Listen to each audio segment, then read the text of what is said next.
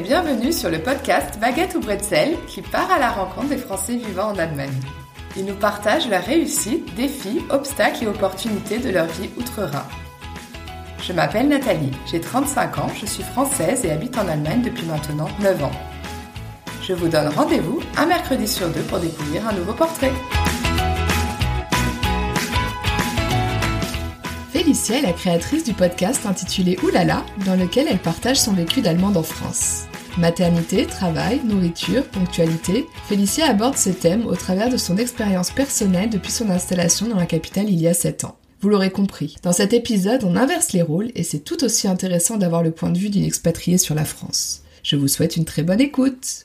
Salut Félicia Salut Nathalie Bon bah c'est cool qu'on fasse ce double épisode, un en allemand, où je raconte moi mon expérience de française en Allemagne, et puis toi en français, euh, qui parle de ton expérience d'allemande euh, en France. Est-ce que tu peux te présenter Félicia, nous dire euh, quel âge tu as, où est-ce que tu habites et depuis combien de temps en France, et puis d'où est-ce que tu viens en Allemagne? Alors, j'aurai 30 ans cette année. Je vis depuis 7 ans à Paris, ou maintenant en banlieue parisienne, à Nanterre, pour être tout à fait exact. Il y a sept ans, j'ai hum, j'ai déménagé pour euh, faire mes études en, en France. Qu'est-ce que tu as fait comme études? J'ai fait un master euh, études européennes et internationales. Et euh, euh au début, je comptais juste faire en M1 par exemple et ensuite en M2, soit ailleurs, soit dans une autre filière. Mais ça m'a tellement plu qu'au final, j'ai j'ai fait tout le master à, à Paris 8, à Saint-Denis. C'est pas tout à fait Paris, mais c'est aussi en banlieue parisienne. Et pourquoi la France? Alors, tu avais appris le français à l'école? Oui, j'avais appris le français à l'école. J'ai fait un Abi-Bac en Allemagne. Je sais pas si tu connais. Oui. Le, bac? Français et puis le bac allemand que tu as passé en C'est ça, voilà. Oui, c'est tu passes le, le baccalauréat normalement et tu as des examens en plus pour passer aussi le diplôme français voilà, j'avais appris le français à l'école. On parlait aussi déjà de Paris au cours de français et je rêvais de vivre un jour euh, en France et notamment à Paris. J'avais vraiment cette image de, de Paris. Enfin, j'idéalisais euh, complètement. J'avais vraiment euh, cette image kitsch en tête devant la Tour Eiffel, d'un couple qui s'embrasse. Et ensuite, je suis partie en Australie après le baccalauréat et j'ai rencontré un Français et je me suis dit, vas-y, c'est l'occasion de un jour vivre avec lui à Paris et euh, lui, il n'avait pas forcément envie de retourner à Paris parce qu'il y avait passé euh, toute sa vie. Mais euh, il s'est dit bon, alors si elle veut absolument, pourquoi pas? Et il a trouvé un travail aussi à Paris, donc on a on a déménagé ensemble à Paris. Bon, maintenant je suis plus avec lui, mais je suis quand même restée. Et je me suis posé aussi la question est-ce que je suis ici? Pourquoi est-ce que je veux faire mes études ici? Est-ce que c'est vraiment la France ou est-ce que c'est à cause de lui? Et c'était important pour moi de me dire non, c'est pas pour pour un mec que que je je suis partie vivre en France, mais c'est vraiment parce que j'ai envie d'être en France et euh, parce que ça me plaît euh, d'être à Paris. Et euh, ensuite, quand on s'est séparés, c'était clair aussi pour moi que je vais rester et que puisque mes amis allemands tout de suite, ils m'ont demandé ou pour eux, c'était clair que je voulais juste être en France parce que j'étais avec en français, mais c'était pas, c'était pas aussi simple que ça. Enfin, c'était pas évident en tout cas, et c'était important pour moi de, de me dire non, c'est pas pour lui que je suis à Paris. C'était plutôt l'inverse. Même lui, il avait pas forcément envie d'être à Paris. Parce que quand vous êtes séparés, t'étais à, t'étais en M1. Oui, je, je venais de, de commencer le M1, c'est ça. Et j'étais pas sûre est-ce que je veux vraiment rester ou pas. Et puis euh, je me suis dit non, c'est pas pour lui que je suis ici j'aime mes études, j'aime euh, la langue française, j'aime la culture française. Je m'y plais vraiment à Paris et toute l'offre culturelle. Bon, en ce moment, c'est difficile avec la Covid. C'est les expositions étaient fermées pendant très très longtemps. On pouvait pas aller au restaurant, etc. Mais c'est c'est vraiment quelque chose. Ce qui me plaît le plus en fait à, à Paris, c'est toute cette euh, cette richesse culturelle et tout tout ce qu'on peut faire à Paris. C'est incroyable. Il y a aucune autre ville dans laquelle j'ai vécu dans le monde où euh, on peut faire autant de choses qu'à Paris. Et tu penses que tu pourrais vivre ailleurs qu'à Paris, en France? Difficile. Alors j'ai passé trois mois à Lyon puisque j'avais commencé d'autres études. Au final, ça m'avait pas plu. C'était sympa aussi, mais c'était presque trop petit déjà. Déjà, même si c'était une grande ville, mais je sais pas. Peut-être euh, à la mer, aussi proche de la mer, ça, ça me plairait aussi. Mais je pense que je suis en général plutôt quelqu'un qui qui préfère les grandes villes et je viens aussi d'une grande ville euh, moi-même en Allemagne. Je viens de Bochum. Bon, c'est pas si grand que ça, mais c'est quand même le le Ruhrgebiet et euh, à beaucoup de grandes villes. Il y a Dortmund, il y a Essen, il y a Düsseldorf, Cologne, pas loin. Donc c'est, euh, je connais que ça en fait, que on est très, euh, on a toutes les possibilités. Il faut jamais euh, prendre le, le, train ou la voiture longtemps pour pour arriver quelque part. T'es allé jusqu'au M2 à l'université. Est-ce que ça s'est bien passé déjà tes études en France? Est-ce que tu t'es déjà senti intégré T'as rencontré pas mal de Français, j'imagine. Oui, mais c'était au début c'était vraiment difficile parce que même si j'avais fait le Abibac et que j'avais un mon, ex-copain était français ou est français d'ailleurs, c'était quand même euh, faire les études dans une langue c'est complètement autre chose. Et puis euh, surtout il y avait des matières comme le droit, c'était euh, déjà de base c'est une langue étrangère le droit. Même en allemand c'est très difficile, alors qu'en français, j'ai rien compris du tout. Le, je me souviens, les, surtout en France, les cours euh, à la fac, il y a le professeur qui parle et les élèves, ou les étudiants, mais on se sent comme un élève, même à la fac, euh, en fait que écrire tout, on, copie tout ce que le professeur dit. Donc le professeur, il est devant la classe, c'est vraiment euh, Frontalunterricht, comment dire en français, c'est, c'est pas du tout interactif, en fait. Le professeur, il est devant les élèves, il parle, et les élèves, ils prennent des notes. Et donc j'étais là pendant trois heures, le cours, il durait trois heures. C'était un cauchemar. Euh, euh, j'ai appris vraiment au premier semestre, j'ai appris à taper vite sur le clavier, à prendre des, des notes rapidement. Et j'ai fait que écrire, écrire, écrire. J'ai essayé de d'écrire tout ce que j'avais compris. Et ensuite, j'ai euh, mis autant de temps que le cours, au moins trois heures, pour retravailler le cours, pour traduire, parce qu'il y avait que des, des termes techniques. Et j'ai appris énormément, mais ça m'a pris vraiment. J'ai mis oui minimum trois heures après chaque cours, donc ça c'était un investissement en, en temps énorme, rien que pour comprendre qu'est-ce que le prof avait dit. C'était horrible. C'était vraiment au début, euh, j'étais complètement perdue et les, les cours de, de droit et d'économie, c'était vraiment difficile. Après, j'ai pris euh, pour les langues, il fallait choisir deux langues. Au début, j'avais choisi portugais et euh, anglais. Euh, et ensuite, je me suis dit non, euh, je vais prendre l'allemand. Comme ça, au moins, j'aurais un avantage. Au moins, c'était c'était pas évident. Mais moi, je connais que ça parce que j'ai fait toutes mes études en France, mais commencé en Allemagne. Alors même à l'université, c'est interactif avec les profs? Ouais, ouais, il y a dans les pendant les séminaires, il y a beaucoup plus d'interaction. C'est même la participation orale compte et le système est complètement différent. Parfois, tu peux même choisir qu'est-ce que tu veux faire dans ce cours. Est-ce que tu vas écrire une Hausarbeit et tu auras plus de, de points? C'est pas aussi euh, carré qu'en France. Et euh, au final, je me suis dit c'est c'est bien que j'ai connu les deux système et que j'ai fait mes études et en France et en Allemagne puisque il y a des, des, avantages et des inconvénients dans les deux. Et tout ce, tout ce que je trouve difficile en France que ce soit si carré et si euh, strict enfin strict dans le sens t'as pas de choix souvent. En fait t'as les t'as vraiment un emploi de temps comme si t'avais six ans à, l'université souvent où euh, t'as pas vraiment euh, la possibilité de choisir les cours comme comme tu le souhaites ou euh, comme c'est pas du tout aussi libre en tout cas qu'en Allemagne où pour chaque cours même tu t'enregistres euh, pour l'examen. En France c'est juste normal tu fais un cours et donc à la fin tu tu passes l'examen pour valider ce cours. Et en France tu n'as tu peux pas passer comme en Allemagne dix ans à faire une licence. Après, ça va plus vite en France non? Tu trouves pas ça oui. aussi un avantage? Ça va plus vite parce que c'est carré parce que tu as 9 cours euh, par semestre. Enfin, nous, c'était 9 cours par semestre. Chaque cours donnait euh, 3 euh, points, je crois, ou, ou 10 cours et 3 points, donc ça faisait 30.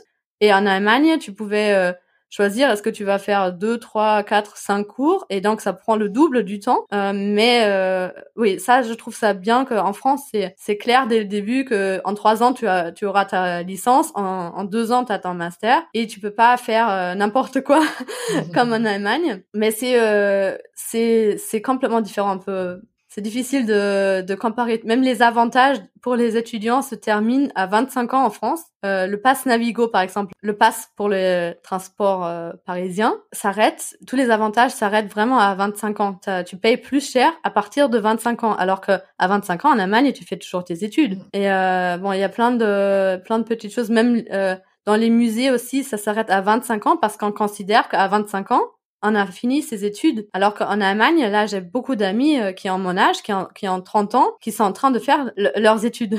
Et quand tu as eu ton M2, euh, est-ce que tu avais déjà rencontré ton... Parce que là, tu es marié, euh, un Français, Jérôme? C'est ça, c'est bon. tu l'as rencontré à quel moment? Plus tard? Qu'est-ce que tu as fait après ton M2 Est-ce que Je l'ai je l'ai rencontré pendant les études. Donc, il, il me connaissait quand j'étais encore avec mon ex-copain.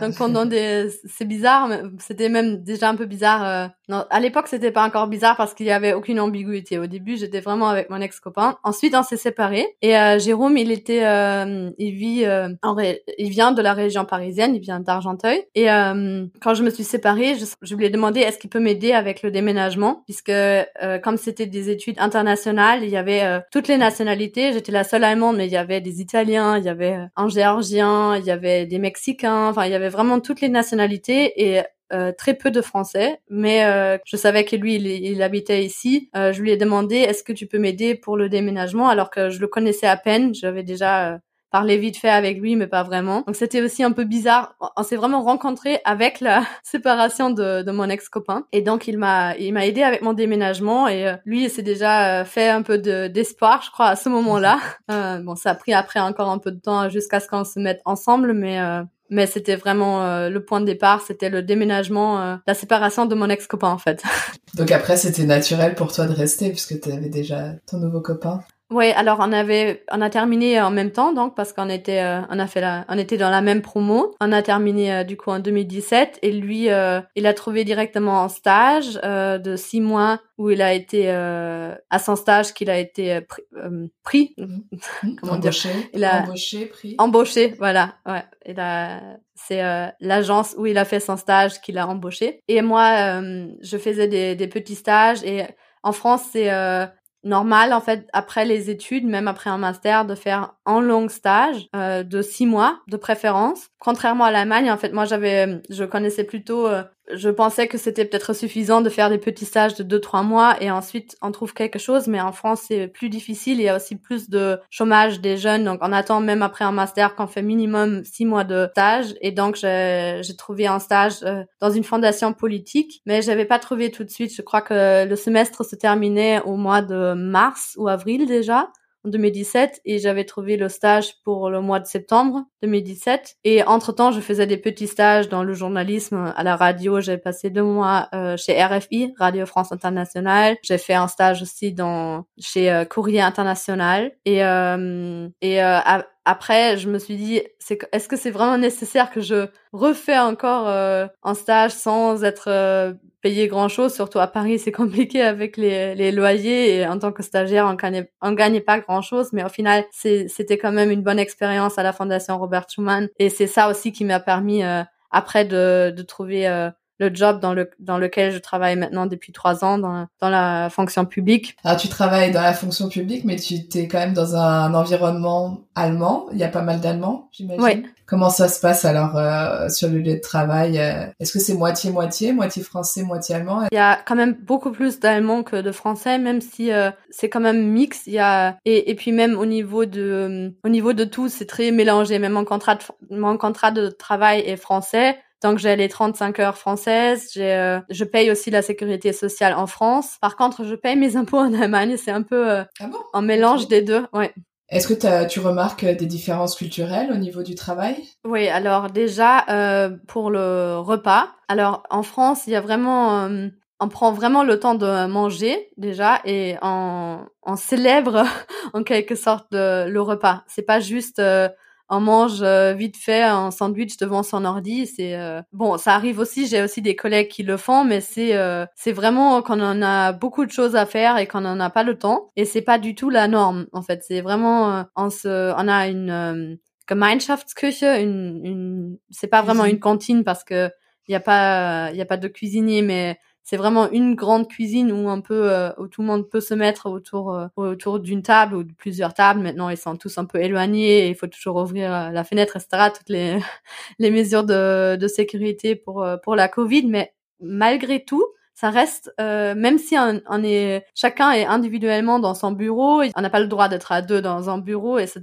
Et quand même, ce moment de du déjeuner en se ressemble. C'est vraiment le moment où euh, social en fait. Ça c'est quelque chose que j'aime énormément en France et euh, je pense que je pourrais plus m'en passer. J'ai du mal à me voir euh, travailler dans une entreprise allemande et, et, les gens ils prennent pas le temps de manger. Pour moi c'est quelque chose qui est incroyable. Je trouve qu'on recommence différemment aussi après après avoir eu une vraie euh, coupure dans, dans la journée. C'est vraiment, on, on, mange, on pense complètement à autre chose, on sort de, du travail en quelque sorte au, niveau des pensées en tout cas, et euh, on recommence comme euh, presque comme euh, comme de nouveau, comme le matin quand on arrive au travail. Et on a vraiment eu cette pause. Et ça permet aussi de, de tisser des liens aussi avec les collègues. Oui, ça c'est sûr. Ouais, il y a énormément de choses qui qui se passent pendant le repas et et pendant les conversations qu'on a en mangeant et puis même en mangeant, on parle aussi de repas. Ça, je trouve ça toujours incroyable aussi en France que on est dans un restaurant, par exemple, on est en train de manger et on va parler des, des fromages qu'on a à la maison ou euh, ou un autre restaurant qui, qui vient d'ouvrir et euh, qu'on a découvert il y a pas longtemps. Enfin, le repas, c'est vraiment c'est pas juste euh, quelque chose qu'on célèbre parce qu'on passe du temps à, manger et euh, ce moment social en parlant avec d'autres, mais aussi on, parle de nourriture. C'est un vrai sujet de conversation. c'est ça. À un point que même euh, une fois, je, quand je me suis fait enlever les dents de sagesse, le médecin qui m'opérait, euh, juste avant qu'il m'opère, euh, je me suis fait enlever les quatre dents de sagesse en même temps, donc j'étais en, en, anesthésie, et juste avant de m'endormir, il était en train de discuter avec son collègue où est-ce qu'il allait manger par la suite, et je j'hallucinais. Je me suis dit c'est pas possible, il peut pas moi, j'étais stressée. je me suis dit, il va m'opérer. Et lui, il parle de, de bouffe.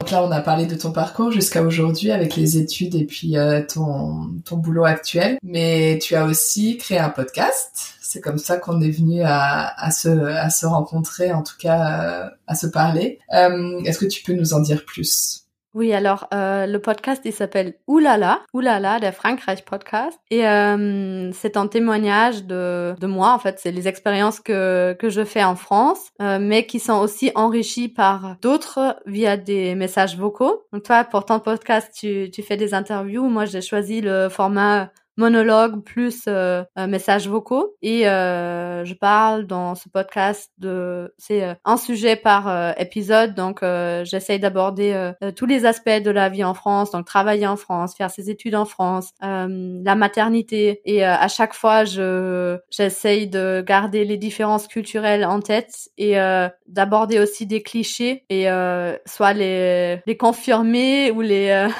les nuancer ou les les euh, les nier. Et les, les messages vocaux, tu fais, c'est comme si tu faisais intervenir d'autres personnes pendant ton monologue pour avoir un autre point de vue ou une autre expérience. Hein. Voilà, pour avoir un autre point de vue, pour avoir, euh, oui, aussi plus de d'expertise parfois euh, pour un certain sujet. Là, par exemple, pour un épisode sur le bilinguisme, il y, a, y a vraiment des experts, donc j'essaye de, de faire intervenir des, des personnes qui s'y connaissent mieux que moi et qui qui vont au-delà juste euh, dans dans partage d'expérience puisque je suis pas experte mais je partage justement euh, mon expérience comme quelqu'un qui vit euh, la vie de tous les jours en France et en tant que oui avec mes mes lunettes allemandes de mon point de vue allemand. Et comment t'es venu le nom Oulala alors pour toi Oulala c'est vraiment euh, typique français. Ouais, c'est ça. C'est quelque chose qu'on dit assez souvent c'est euh, une expression, soit il y a plusieurs connotations, je trouve qu'on en dit euh, là là, c'est euh, je sais même pas comment comment est-ce qu'on traduirait ça en allemand, c'est vraiment euh, oui, comme une affirmation ou comme oui, il y a plusieurs plusieurs situations dans lesquelles on peut dire oulala quand on est étonné, oulala ou comme dans un sens euh, ah bon, c'est c'est vraiment ça ou euh, effrayé aussi ou euh, voilà, il y a il y a plusieurs euh, c'est quelque chose qu'on peut, peut dire assez facilement et qui est très français. Et en allemand on peut dire oh là là aussi, c'est on utilise le, le terme français mais j'ai choisi de même de garder l'écriture française oulala. Donc tu nous as parlé du système scolaire, du travail et il s'avère que tu es aussi maman. C'est ça, j'ai une petite fille qui a 14 mois maintenant.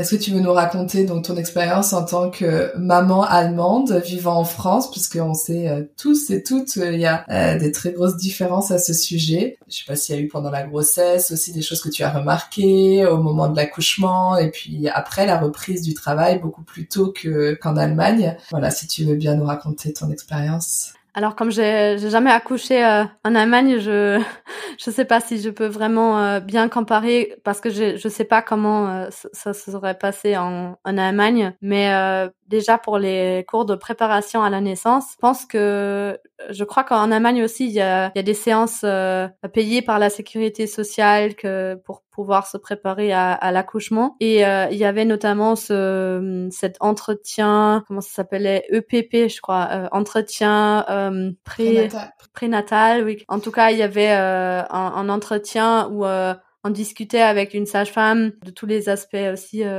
psychologiques un peu. Hein. elle me demandait est-ce que c'était voulu, etc. Enfin, c'était très franc, mais aussi bien pour pour se projeter dans dans l'avenir proche parce que quand on est enceinte on sait que bientôt on, on aura un, bébé et elle me posait des questions très concrètes et euh, euh, est-ce que vous avez peur d'être maman des choses comme ça? Je sais pas si c'est pareil en Allemagne si c'était aussi euh, franc et aussi non c'est un cours avec plusieurs autres parents et c'est un cours commun, mais donc il n'y a pas du tout cet entretien euh, personnalisé, non. Ouais.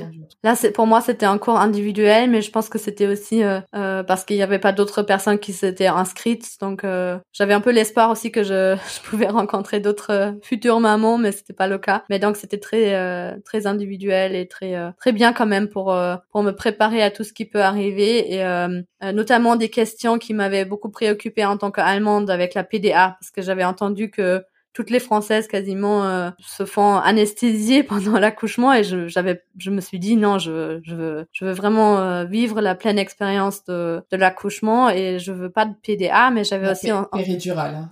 Ah oui, de, de péridurale, pardon. PDA, c'est, c'est euh, allemand j'avais aussi, enfin, je trouvais ça bien de qu'on apprenne quand même pas mal de, de choses. Qu'est-ce que c'est exactement? Qu'est-ce que ça signifie? Comment est-ce que ça soulage? Mais en quoi est-ce que ça pourrait être en, en danger? Ou euh, après, après la PDA par exemple, il faut euh, rester allongé. Déjà, il faut accoucher en étant allongé, alors que c'est pas forcément la position la plus naturelle. On dit que c'est beaucoup plus naturel d'être debout ou euh, en, en position de grenouille.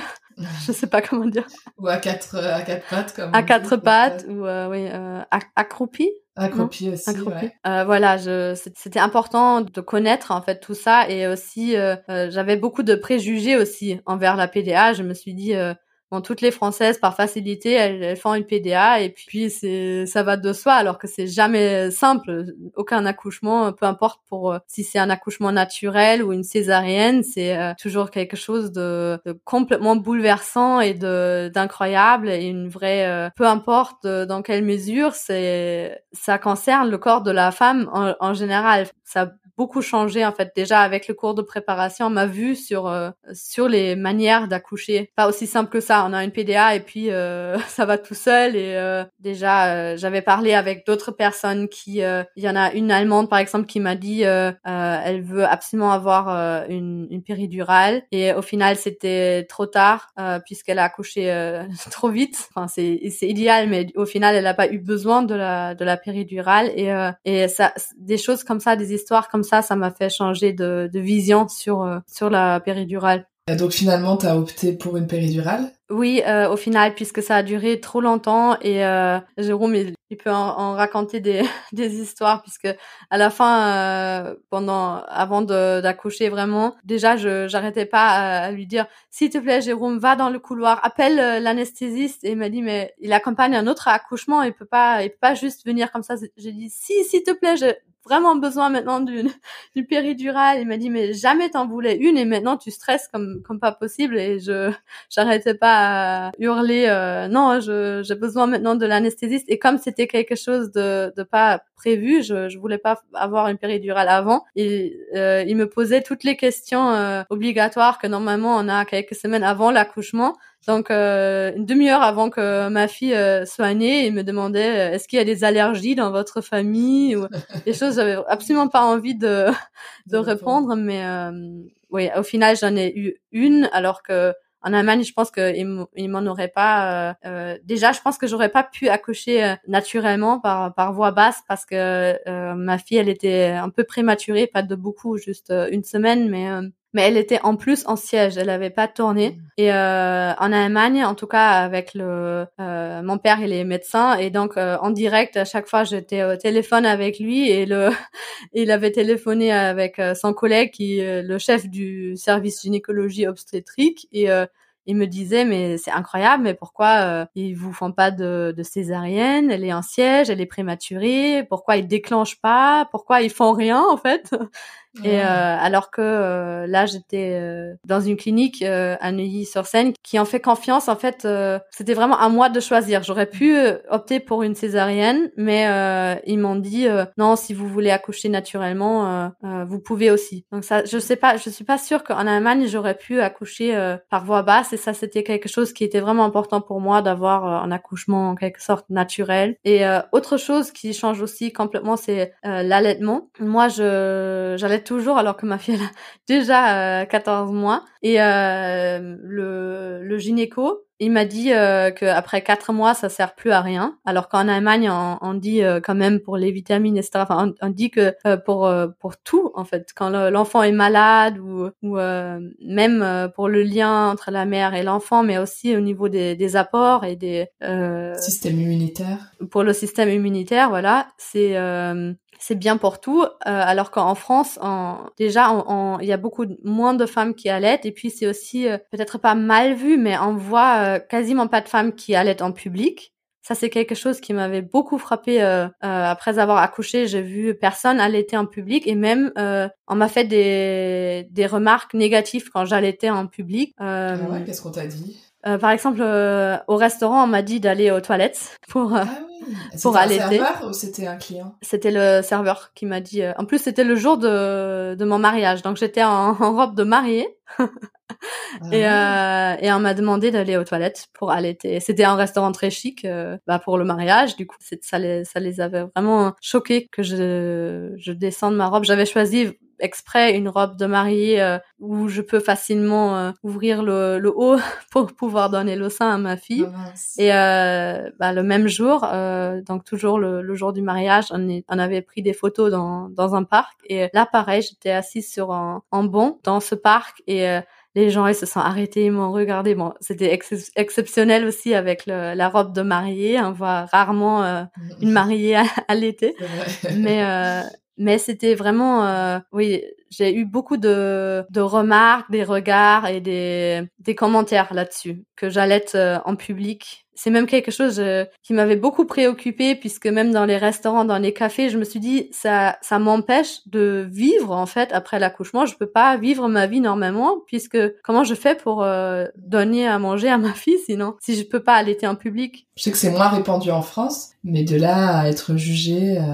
c'est le contraire en Allemagne quoi. C'est ouais. oui et même euh, sur les jeux par exemple qu'est-ce que je fais si euh, si ma fille elle a soif? C'est vraiment le moment où d'autres me disent bon vaut mieux que tu rentres euh, vaut mieux que tu euh, allaites à la maison. Si t'es à à 10 minutes, c'est pas grave, vaut mieux euh, vaut mieux rentrer pour pour pas euh, gêner euh, je, je sais pas qu'est-ce que ça fait aux gens quand on a l'aide dehors j'ai en plus j'ai mis je mets toujours une écharpe sur pour me couvrir mais c'est la la vision du corps, la pudeur. Ouais, ouais, c'est un peu le cliché des amants que de toute manière les amants se mettent toujours tout nus, ce sont des tous des nudistes. Donc elle allait aussi en public.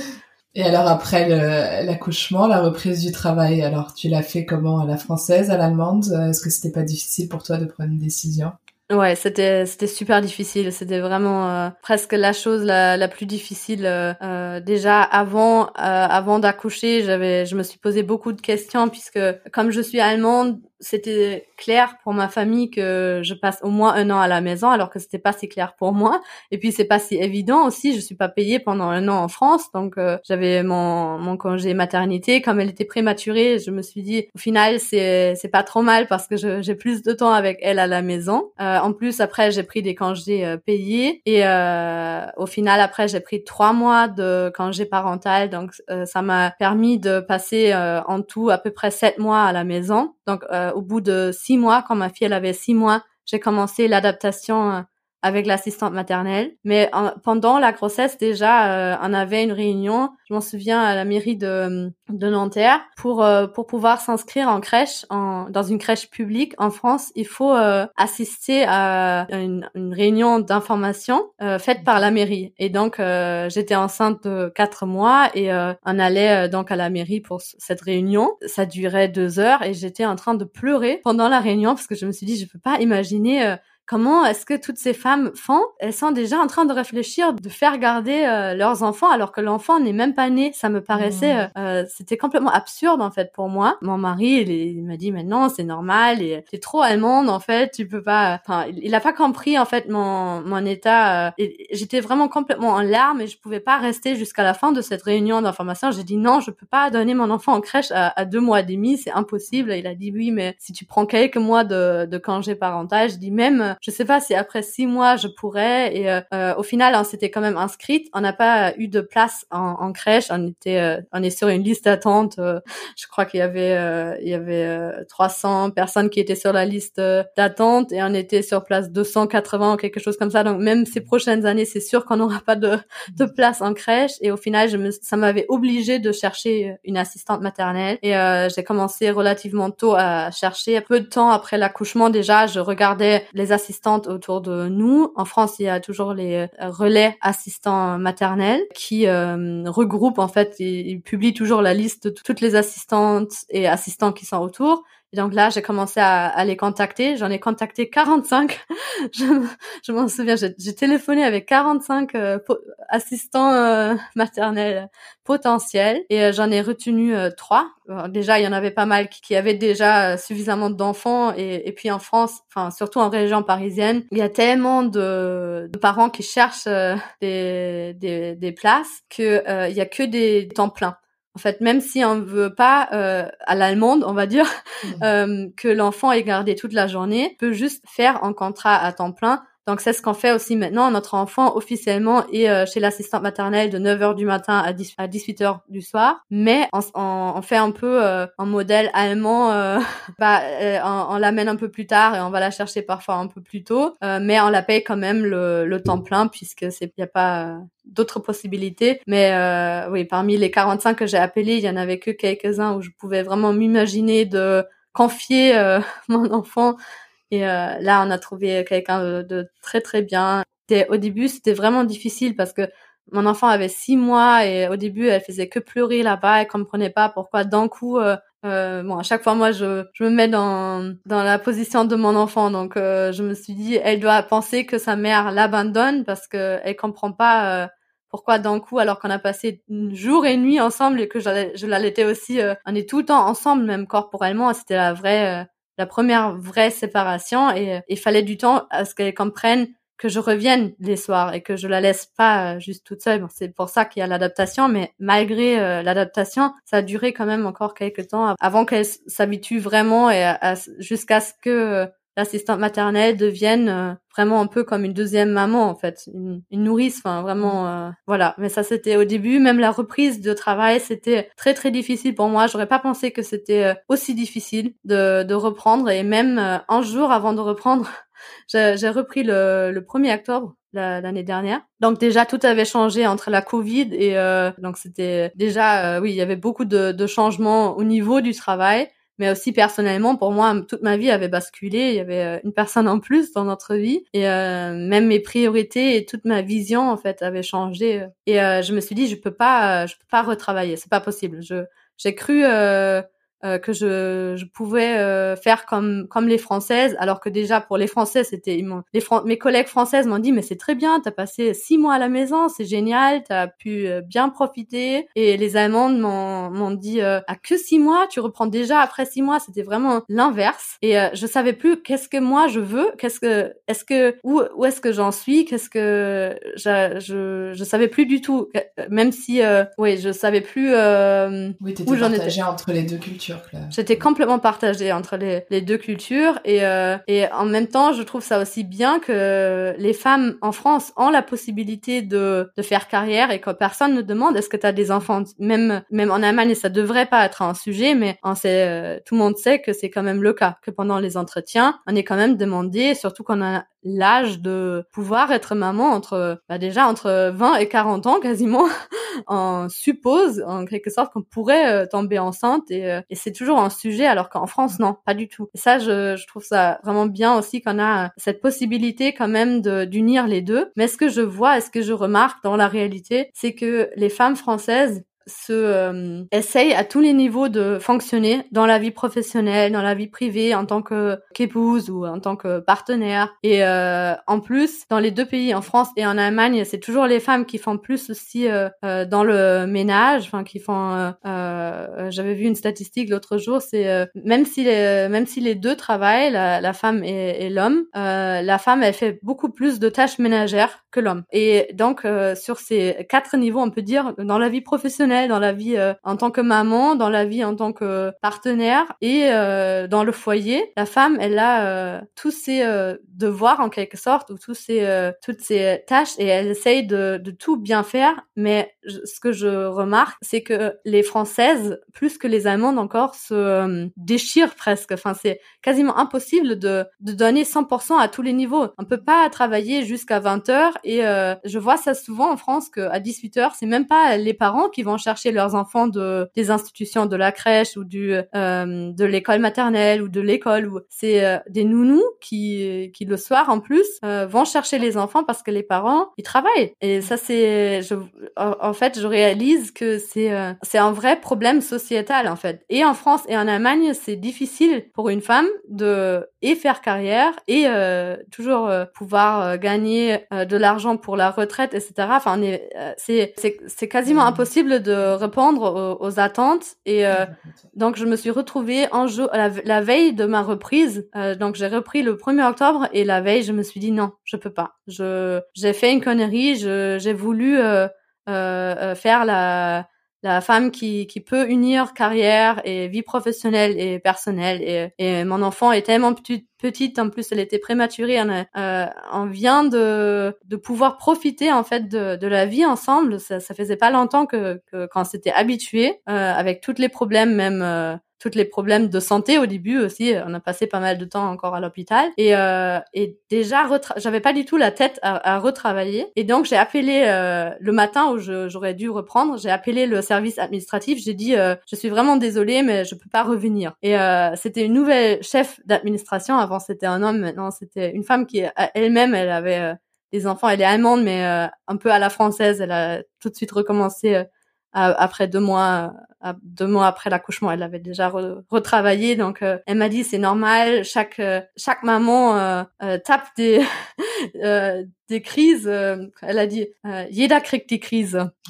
jeder kriegt die Krise, wenn es wieder ans Arbeiten geht. Alors, on pète toujours des plombs quand quand ça se concrétise et quand quand l'enfant n'est pas encore habitué. J'ai dit non, mon enfant pleure tout le temps chez l'assistant maternel, je peux pas retravailler. Elle m'a dit euh, revenez, c'est normal, c'est calmez-vous et euh, on, on, en reparle d'ici quelques jours. Et euh, je, au final, ça a marché et j'étais contente aussi qu'elle a bien réagi. Je me suis dit heureusement que c'était pas un, un homme machiste, il aurait très bien mmh. pu dire bon maintenant vous êtes viré ou enfin je me suis attendue à tout. Et, et puis j'ai dit la même chose à ma chef, j'ai dit je, je me vois euh, vraiment très difficilement de reprendre. Et euh, elle euh, elle m'a calmée aussi, elle est aller voir aussi la chef de service qui elle aussi elle a elle a quatre enfants. Et c'est aussi une femme, je pense que j'avais aussi beaucoup de chance d'être tombée sur pas mal de femmes compréhensives qui en elles-mêmes étaient dans la même situation. Et elle a dit c'est normal, c'est toujours difficile. Et vous allez trouver en moyen et il faut juste aussi euh, prendre le, temps parce que même si c'était que sept mois, j'étais quand même euh, euh, après sept mois, même si on travaille pas, on est déjà quand même en dehors de complètement en dehors du de ce monde de, de travail et au final, je pense que c'était pas trop mal que j'ai repris déjà après euh, après sept mois je je savais pas est-ce que c'est beaucoup est-ce que c'est pas beaucoup puisque j'avais tout tout le temps les deux euh, opinions et un, un, collègue au travail qui m'a dit euh, euh ah mais euh, ah mais tu tu retravailles déjà c'est c'est maintenant c'est la femme moderne maintenant alors qu'on a un tout petit bébé à la maison de de le laisser et, et de retravailler et et culpabiliser quoi. Ouais, parce que ça c'est la vision allemande en fait. C'est en Allemagne c'est la Rabenmutter presque. C'est euh... la mère corbeau. La mère, la mère corbeau. Indigne, indigne. La mère indigne qui, qui laisse son enfant derrière juste pour faire carrière. Euh, et en France c'était euh, c'était l'inverse. J'ai bien profité des sept mois. On m'a demandé mais qu'est-ce que t'as fait pendant ces sept mois? Comme si je m'étais bien reposée alors que j'étais crevée comme pas possible. J'allaitais, donc au travail, il fallait que je tire mon lait. Donc j'arrivais euh, tous les matins, j'arrivais avec mon mon tire-lait dans les pauses déjeuner. Du coup, euh, bon, on a on a une on a c'est heureusement qu'on peut faire ça pendant le temps de travail. Ça, heureusement qu'on me l'avait dit. Je je savais pas. Et en France et en Allemagne, un peu euh, tirer sans lait euh, pendant le, le, temps de travail. Euh, mais bon, ça c'est des choses au début, je savais pas trop, j'osais pas euh, tirer mon lait au bureau, c'est un peu bizarre. Donc j'allais dans l'infirmerie pour euh, pour tirer mon lait au travail, mais c'était la reprise au du travail, c'était vraiment très très très difficile, très difficile. Et aujourd'hui, tu as trouvé ton équilibre. Euh, est-ce que tu travailles à plein temps ou tu as réduit tes heures? Ouais, je travaille à plein temps. C'était pas possible pour moi de de réduire. En, en fait, je suis l'assistante de quelqu'un de malvoyant et comme euh, comme euh, elle est presque aveugle euh, et que elle elle est en plein temps, bah moi aussi il faut que je, je travaille en plein temps. mais elle elle sait que j'ai un enfant et que parfois je, je vais la chercher un peu plus tôt ou même je l'amène parfois plus tard avec le télétravail. Ça, c'était vraiment une grande chance pour moi. Donc, euh, au début, avec la crise, c'était, euh, j'étais contente en fait que ça m'a permis de pouvoir passer plus de temps à la maison et à télétravailler. Et avec ta fille. Voilà, pouvoir passer plus de temps avec ma fille. Et alors au niveau de l'intégration, alors on peut parler de plusieurs choses. Est-ce que tu t'es fait des amis assez facilement? Est-ce que comment est constitué ton cercle d'amis? J'imagine que tu as aussi des amis de, de, ton mari Jérôme. Et puis aussi tu peux peut-être nous raconter si avec les beaux-parents euh, comment ça s'est passé aussi? Tes beaux-parents ou alors Jérôme aussi avec tes parents à toi au niveau des peut-être de la barrière de la langue euh, si tu as des choses à nous raconter? Oui, alors Jérôme et moi, c'est assez marrant parce qu'on a quasiment le même euh, cercle d'amis comme on s'est rencontrés pendant les études. Euh, on a euh, d'ailleurs même avant que nous on, on, tombe amoureux l'un de l'autre, on avait les mêmes amis. On avait, on était toujours dans le même cercle d'amis, sauf nous, nous tous les deux. au début, on, on parlait quasiment jamais, mais on avait les mêmes amis et donc on a passé euh, après aussi pas mal de soirées ensemble et on garde toujours euh, les mêmes amis, notamment un bon ami euh, italien comme c'était des études internationales qu'on avait rendu visite aussi en Italie on a passé de temps et aussi un autre un autre français. Il y avait pas beaucoup de français dans, pendant dans ces études donc c'était mes amis sont plutôt internationaux aussi et comme maintenant je travaille dans un environnement allemand, j'ai aussi plus de d'amis euh, allemands que français malheureusement mais euh, ouais ouais j'ai j'ai quelques amis français mais euh, euh, surtout avec les femmes je sais pas pourquoi mais les françaises j'ai toujours un peu de mal à je les trouve toujours un peu plus distanciées ou j'ai j'ai l'impression que peut-être je suis en tant qu'allemande je suis trop franche ou trop direct et euh, ça peut faire peur peut-être aux, françaises qui se disent mais elle est complètement dingue ou trop ouverte et c'est quelque chose on garde plus ses distances j'ai l'impression euh, en tout cas c'est mon impression euh, complètement subjectif et et je pense que c'est peut-être aussi beaucoup lié au, au, lieu de travail. Si je travaillais avec des français des françaises et des français ce serait peut-être différent aussi mais et pour les beaux-parents, les, les parents de Jérôme, je, ils sont très euh, français. Même Jérôme, il est, il est, il est très français. Alors, qu'est-ce que ça veut dire? C'est pour ça aussi qu'au début, on se parlait euh, à peine parce que il est un peu le cliché dans français très nationaliste qui a un tatouage dans coq en tricolore. Il a, il s'est fait tatouer euh, ah sur le bras en, en coq en, en bleu, blanc, rouge. Et je me suis dit, quelqu'un comme ça, bah, il doit certainement euh, voter Le Pen et, euh, et je vais pas lui parler. Il est complètement nationaliste et très fier d'être français. Et, euh, et moi, je veux rien avoir avec une personne comme ça. Enfin, mmh. c'était, euh, il est pas du tout comme ça, mais ça, c'était l'image que j'avais de lui à, à, cause du tatouage et aussi parce que puisque oui, il, il, est, il aime bien la France et il le cache pas, mais en, tant qu'Allemand, on n'a pas l'habitude. On rencontre rarement un Allemand qui dit euh, je suis. Euh... Je suis fier d'être Allemand. Oui, voilà. Bon, c'est c'est certainement aussi lié à notre à notre passé, euh, mais c'était quelque chose qui je me suis dit oula oula là. Euh, pourquoi il s'est fait tatouer en, en coq? Parce que bon, oui, jamais en tant qu'allemand on se ferait tatouer en en aigle. en aigle. Voilà, ouais. Non, en tout cas pas quand on quand on n'est pas extrême droite. Alors que pour un français c'est pas c'est pas choquant. C'est même c'est joli. Je trouve que le tatouage est joli, mais je me suis dit non, je vais pas le, le rencontrer. Mais après quand j'ai parlé avec lui, j'ai remarqué non, il est quand même sympa. Et euh, ses parents sont très français aussi. Euh, euh, dans un sens où, euh, enfin, c'est un peu les euh, les bobos, on peut dire catholiques de la de la banlieue parisienne et il y avait énormément de de différences culturelles. J'en parle d'ailleurs dans mon tout premier épisode où où ça m'avait vraiment heurté l'humour français, ce, ah deuxième degré, le sarcasme. Enfin, c'est pas du sarcasme, c'est pas de l'ironie, c'est vraiment quelque chose de très degré, particulier. Ça se a pas en Allemagne. Ouais. Non, si on, dit quelque chose d'ironique en allemand, on va le dévoiler beaucoup plus mmh. rapidement. On va pas laisser l'autre euh, croire quelque chose qui n'est pas vrai, mmh. alors qu'en France euh, ou en français, on, on dévoile pas en fait le deuxième degré. L'autre, euh, soit il le remarque, soit il le remarque pas. Et moi, je, j'étais trop naïve ou enfin, je, je comprenais pas qu'est-ce que je prenais. Justement, mes beaux-parents m'ont dit, tu prends tout au premier degré. Et voilà, j'avais pas compris bah, le, le, deuxième degré, j'avais pas compris le qu'il y a quelque chose de, de sous sous-jacente et ça c'était quelque chose qui m'a frappé tout de suite et aussi le fait de rester éternellement à table. Ça, ah, les, les, repas dans sa famille, c'est c'est quelque chose. Je sais pas. Je, je, crois que je me suis toujours pas habituée. Même euh, même euh, là, on est mariés, on a un enfant ensemble et c'est euh, ça reste quelque chose de difficile pour moi. qui je trouve que c'est pas du tout aussi adapté aux enfants que les enfants ils veulent jouer et se, se lever et rester pendant des heures et des heures à table. C'est pas du tout adapté aux enfants. Mais même pour les adultes, je trouve ça beaucoup trop long.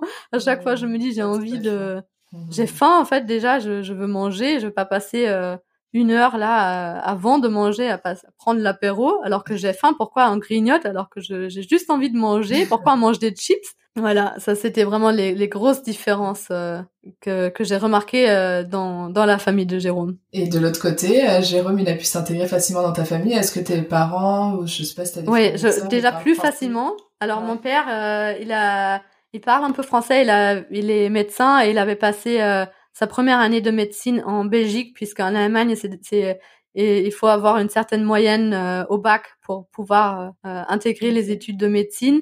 Et il n'avait pas euh, de suffisamment bonnes notes, donc il s'est dit bon, il va commencer en, en, Belgique où le système est pareil qu'en France, donc tout le monde peut commencer et après on fait le tri après la première année.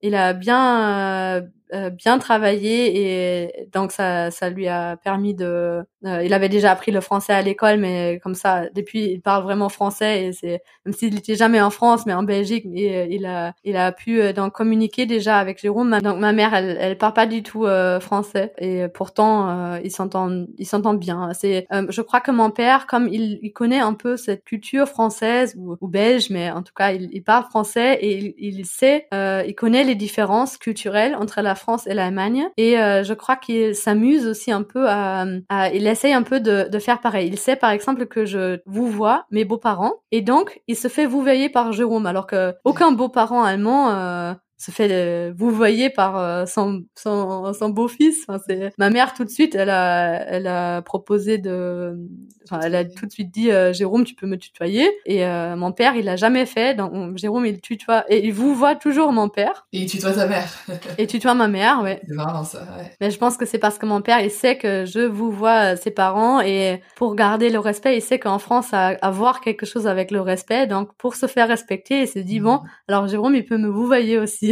Et à la maison, vous avez vous parlez quelle langue alors avec euh, votre fille?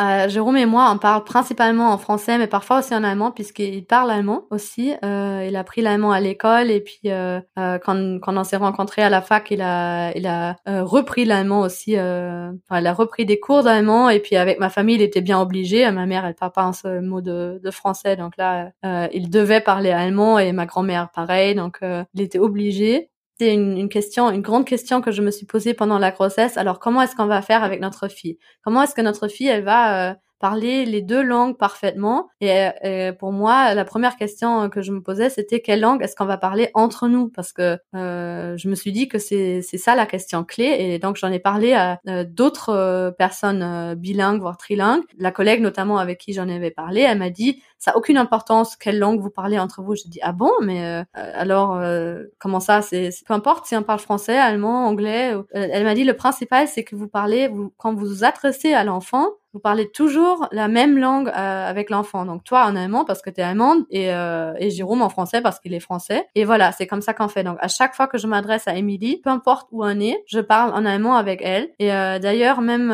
quand, bon, elle parle pas encore, elle a seulement 14 mois, mais elle comprend vraiment déjà énormément de choses. Enfin, je, je réalise quand, quand je lui dis, quand je l'habille par exemple et je lui dis lève les bras en allemand, arme, arme hoch ou un truc euh, quelque chose comme ça. Elle, euh, elle, lève les bras et quand je parle en français, par exemple avec Jérôme, elle me regarde pas. Elle sait que je parle pas à, à elle. Elle sait mmh. que c'est vraiment quand, quand je parle français ou anglais ou euh, n'importe quoi, dès que c'est pas allemand, je parle pas, je m'adresse pas à elle. Elle, elle remarque déjà maintenant cette différence en fait. Ouais, donc nous on a opté vraiment pour cette stratégie qui s'appelle OPOL. Enfin après j'ai pour l'épisode sur le bilinguisme j'ai j'ai lu un peu plus euh, là-dessus. Je savais pas que ça s'appelait comme ça, mais si, un parent parle juste une langue avec l'enfant, c'est euh, OPOL, donc One Parent, One Language. Euh, bon, nous, on, on parle euh, que de langues et puis mon mari parle la langue du pays. Comme on est en France et lui il parle français euh, c'est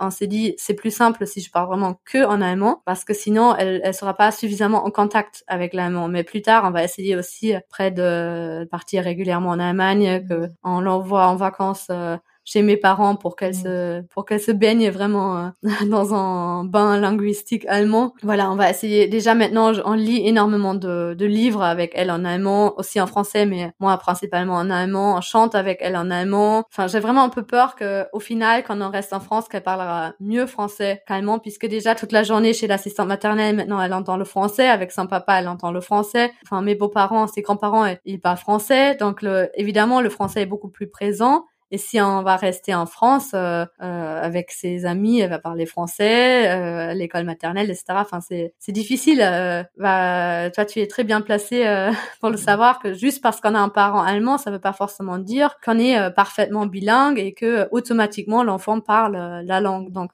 on essaye quand même de faire beaucoup d'efforts et d'être très strict et de, ça a l'air méchant, mais de forcer un peu notre fils de parler allemand si, si, si ça vient pas naturellement. Vous souhaitez euh, rester en France? Vous avez des plans à moyen long terme? On réfléchit aussi de repartir euh, en Allemagne, enfin de pour moi repartir, Jérôme il a jamais vécu en Allemagne, mais il pourrait aussi euh, s'imaginer de vivre en, Allemagne ou même ailleurs. quand on a commencé les études, comme on a fait des études internationales, on réfléchissait même de partir vivre quelque part en Afrique. Enfin, on est vraiment ouvert à tout. C'est pour ça aussi que cette cette stratégie de parler euh, chaque chacun euh, notre langue, ça permet même quand on est dans un pays euh, tiers, ni la France ni l'Allemagne, oui, de permettre à notre fille de bien parler les langues maternelles voire paternelles. Mais on est ouvert à tout. Hein. On peut imaginer, surtout, bon, j'ai un CDD, donc l'année prochaine, on sait pas comment comment ça va continuer. On sait pas si peut-être déjà l'année prochaine on va déménager en Allemagne ou peut-être dans cinq ans ou dans dix ans ou jamais ou peut-être dans un autre pays. Enfin, on est vraiment, on sait pas, mais ça ça ça me fait pas du tout peur, c'est plus, euh, je me dis, ce sera un nouveau chapitre qui, qui commencera et, euh, et voilà. On, on sait pas du tout comment ça va continuer. Mais tu, tu te plais quand même en France ou est-ce qu'il te manque quelque chose ou plusieurs choses peut-être euh, en Allemagne?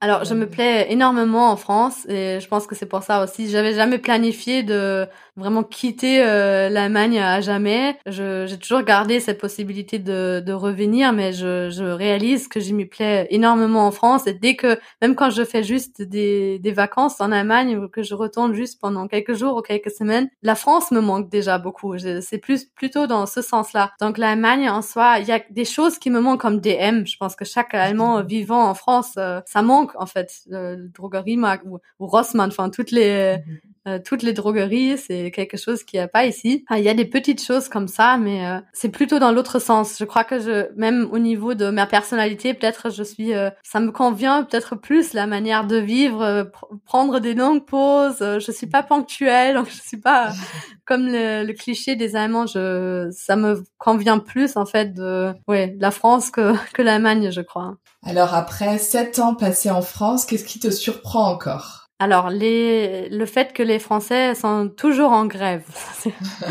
les, les gilets jaunes où euh, pendant plusieurs mois, tout était bloqué, mais vraiment tout. Je, je m'en souviens très bien parce que j'étais enceinte et euh, il y avait, il y avait pas de train. Je pouvais pas aller au travail. Il fallait que je marche pendant trois heures. Euh, euh, au septième mois de grossesse, j'en pouvais plus. Je me suis dit, c'est pas possible. Comment est-ce que vraiment tout est bloqué? Pourquoi il y a même pas juste en train de de temps en temps.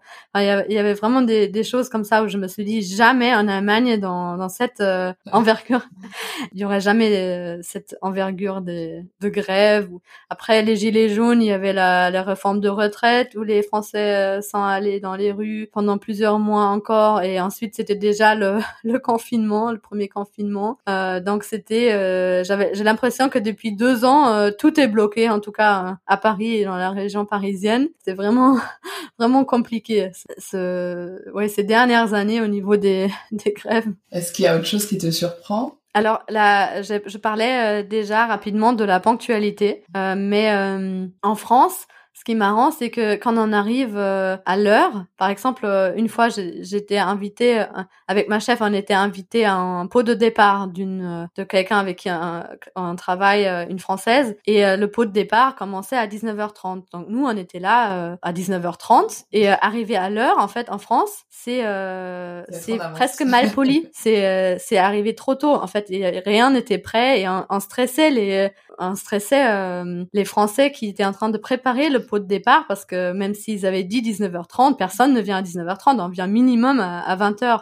Et nous, on était là euh, bah, à l'heure. Et, et, ça, c'est... Euh, et en Allemagne, c'est être à l'heure, c'est c'est être en retard déjà, oui. Comme ce que tu disais dans mon podcast, tu disais que que tu vas chercher ta fille avant l'heure maximale du sur le contrat.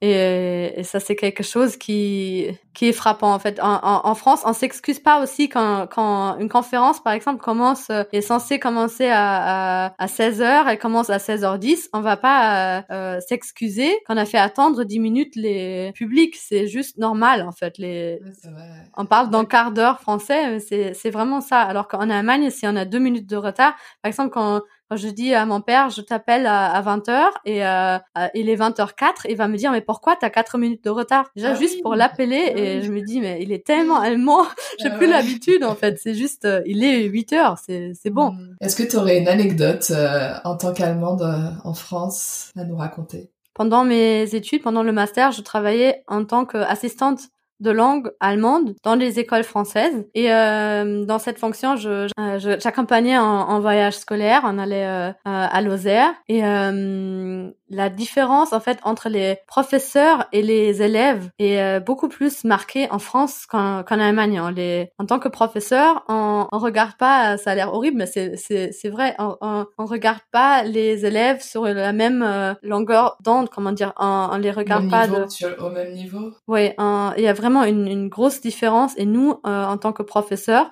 on avait autre chose à manger même que les élèves. Peut-être toi, ça te, je sais pas si ça te choque, mais moi, ça m'avait euh, vraiment choqué que euh, nous, on avait des, bonnes pâtisseries, des boulangeries locales, alors que les, les élèves, elles avaient cette nourriture de cantine industrielle. Et j'avais, je me sentais mal en fait vis-à-vis -vis des de mes élèves, mais euh, cette différence, elle est beaucoup plus marquée en fait. J'avais remarqué ça aussi. Euh, bon, il y a aussi euh, des fonctions, il y a des métiers différents même à l'école. Il y a des surveillants. Nous, on n'a pas des surveillants. Enfin, c'est beaucoup plus hiérarchique, je trouve, en, en France. Ça, c'était quelque chose qui m'avait frappé.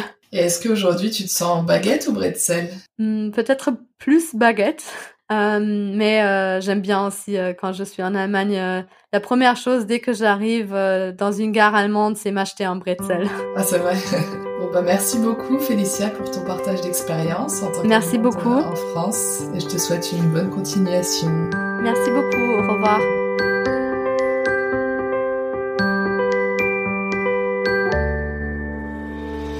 J'espère que ce nouveau portrait vous a plu.